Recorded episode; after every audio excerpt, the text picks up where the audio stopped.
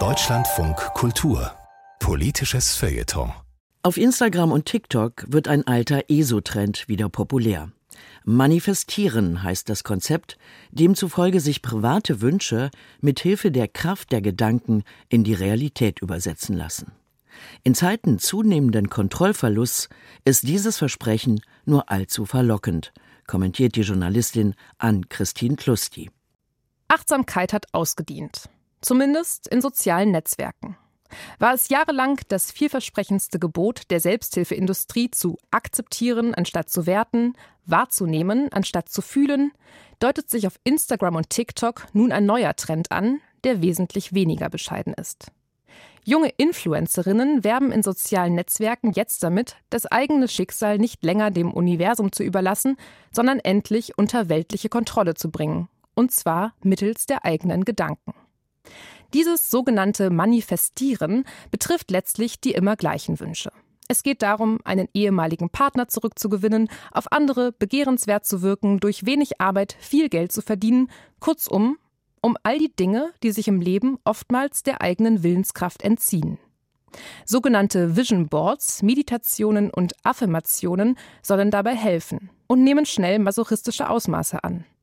Bei der 55 mal 5 Manifestation notiert man beispielsweise die gleiche Affirmation 55 Mal hintereinander und das an fünf aufeinanderfolgenden Tagen. Dabei handelt es sich um alten Wein in neuen Distributionskanälen.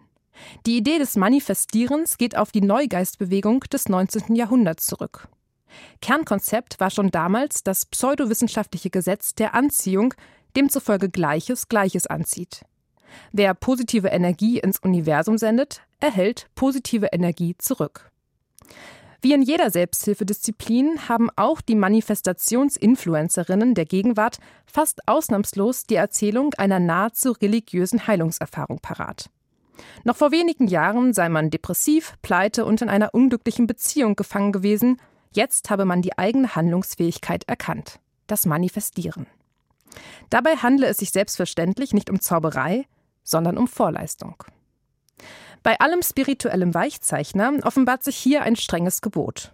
In der Formulierung Ich will mehr Geld verdienen heißt es in einem Video, sei schließlich noch immer die Tatsache enthalten, dass man in der Gegenwart nicht genügend auf dem Konto habe. Besser seien Formulierungen wie Alles, was ich anfasse, wird zu Geld oder Ich habe mir meinen Reichtum verdient.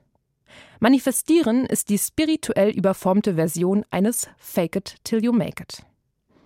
Sicherlich ist etwas dran an der Überzeugung, dass unsere Gedanken auf die soziale Wirklichkeit Einfluss nehmen.